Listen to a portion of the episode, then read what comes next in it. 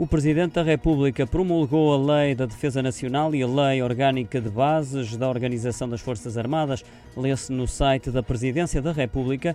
Estes dois decretos foram aprovados na Assembleia da República a 25 de junho e têm por base propostas de lei do Governo que lançou esta reforma para, entre outras alterações, reforçar os poderes do chefe do Estado-Maior-General das Forças Armadas em relação aos três ramos militares os decretos do Parlamento que alteram a Lei Orgânica de Bases da Organização das Forças Armadas e a Lei de Defesa Nacional foram aprovados uh, com uh, votos a favor de PS, PSD e CDS-PP, com os votos contra de Bloco de Esquerda, PCP, PEV e Chega e a abstenção do PAN, da Iniciativa Liberal e das deputadas não inscritas Cristina Rodrigues e Joacine Catar Moreira.